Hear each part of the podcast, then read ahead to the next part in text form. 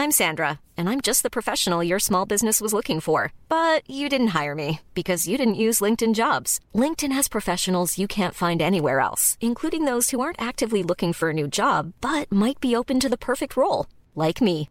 In a given month, over 70% of LinkedIn users don't visit other leading job sites. So if you're not looking on LinkedIn, you'll miss out on great candidates like Sandra. Start hiring professionals like a professional. Post your free job on linkedin.com/spoken today. Eu sou Mário Persona e essas são as respostas que eu dei aos que me perguntaram sobre a Bíblia. A sua dúvida diz respeito à sua condição atual, ou seja, ao fato de você estar unido a uma mulher há alguns anos sem poder se casar com ela, por ela aparentemente estar ainda legalmente casada com outro. Por isso, os irmãos do lugar onde você se congrega impedem que você seja batizado, você e ela sejam batizados e participem da ceia. Bom, no que diz respeito ao batismo, a ordem é que o convertido seja batizado, independente do estado em que se encontra. Quando Pedro pregou em Atos 2,41, ali diz que foram batizados os que receberam a sua palavra e naquele dia agregaram quase 3 mil almas. Eu não acredito que tenha sido viável examinar cada pessoa ali para que fosse batizada antes, para examinar antes de ser batizada, já que a, a única condição ela, era que elas tinham recebido a, a, o Evangelho. Uh, elas foram batizadas os que receberam a sua palavra, é o que diz ali. Quanto à ceia, a questão é diferente. Uma pessoa convertida para ser recebida à mesa do Senhor e participar da ceia do Senhor, ela primeiro tem que ter sido batizada, não é? Tem que estar no círculo cristão agora mas ela não pode estar com coisas pendentes ou coisas para serem resolvidas na sua vida se essas coisas puderem, de algum modo, aparentar falta de ordem ou aparentar pecado. Então, uma pessoa que, por exemplo, tenha se convertido depois de uma vida devassa, certamente ela será provada pelos irmãos e terá que aguardar até dar indícios de que mudou de vida. Ou alguém que esteja num relacionamento considerado ilegal, ou extraconjugal, ou inconveniente, ela precisará resolver antes isso, antes de participar da ceia, de ser recebida à mesa do Senhor. A razão disso é que a mesa do Senhor é o lugar onde os crentes têm comunhão uns com os outros e expressam na ceia do Senhor a recordação da morte do, do Senhor Jesus. Sentar-se à mesa com alguém é ter comunhão com essa pessoa, e a mesa do Senhor é o lugar de comunhão. Em 1 Coríntios 5, você encontra Paulo ensinando que pessoas em pecado não podiam participar da comunhão dos santos. Elas deviam ser excluídas caso já participassem, como era o caso daquele homem ali, no capítulo 5 de 1 Coríntios. Porém, não era uma exclusão do corpo de Cristo. Ninguém pode excluir alguém do corpo de Cristo. Uh, e nem era uma exclusão do, do, do, privilégio da salvação, porque ninguém pode tirar a salvação de ninguém. A exclusão era da comunhão com os santos.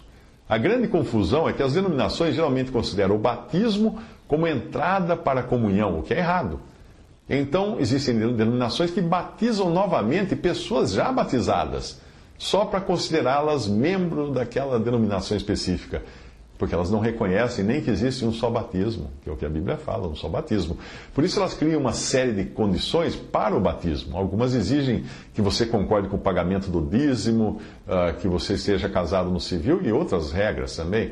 E nada disso tem respaldo bíblico para o batismo. No seu caso, eu não sei exatamente qual seria essa pendência legal, mas se ela existe, é porque a legislação não considera você legalmente casado, o que faz presumir que ela esteja, você esteja numa união irregular. Para o batismo, isso não seria impedimento, mas para a comunhão à mesa do Senhor, sim. Para participar da ceia do Senhor, sim, existe um impedimento. Existem, obviamente, situações e situações. Existem pessoas que se convertem de uma vida com um passado tão complicado que às vezes considera-se a situação dela a partir do momento da conversão, ou seja, ou seria impossível até ela ter comunhão à mesa do Senhor se fosse levantar tudo do passado. Mas isso, é claro, não é o caso quando existem pendências legais, como você disse, ou pelo seu caso. Por exemplo, digamos que alguém é fugitivo da polícia e se converte. Ele estará em situação irregular, enquanto ele não se entregar à polícia e se submeter à lei. Uma vez estando cumprindo pena, a situação muda, porque apesar do seu passado, para todos os efeitos, ele já está cumprindo aquilo que a lei exige. Eu soube de situações na África entre indígenas onde homens polígamos se convertiam e criava-se um impasse. Como receber alguém com dez mulheres se a poligamia é condenada pela Bíblia? Mas, por outro lado, como exigir que ele deixasse as mulheres numa região e numa cultura onde uma mulher rejeitada pelo marido acaba morrendo de fome ou se prostituindo, porque senão não vai conseguir comer mais.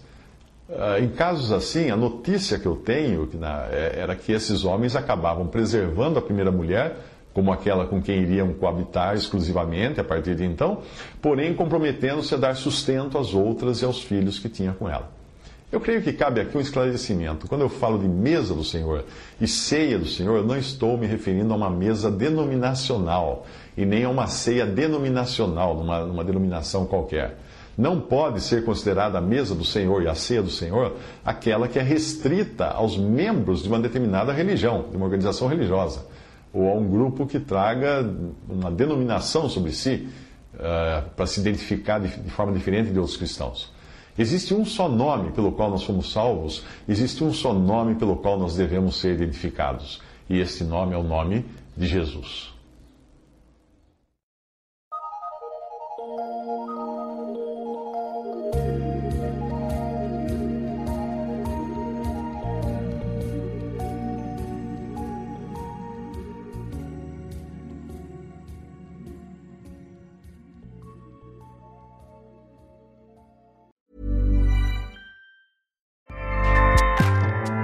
ACAST powers the world's best podcasts.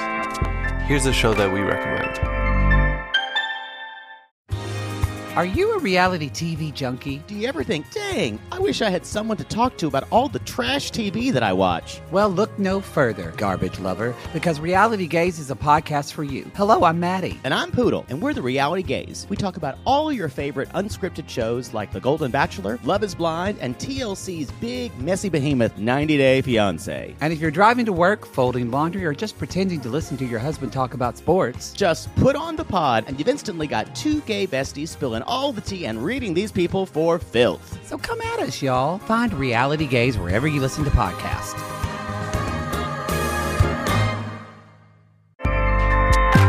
ACAST helps creators launch, grow, and monetize their podcasts everywhere. ACAST.com.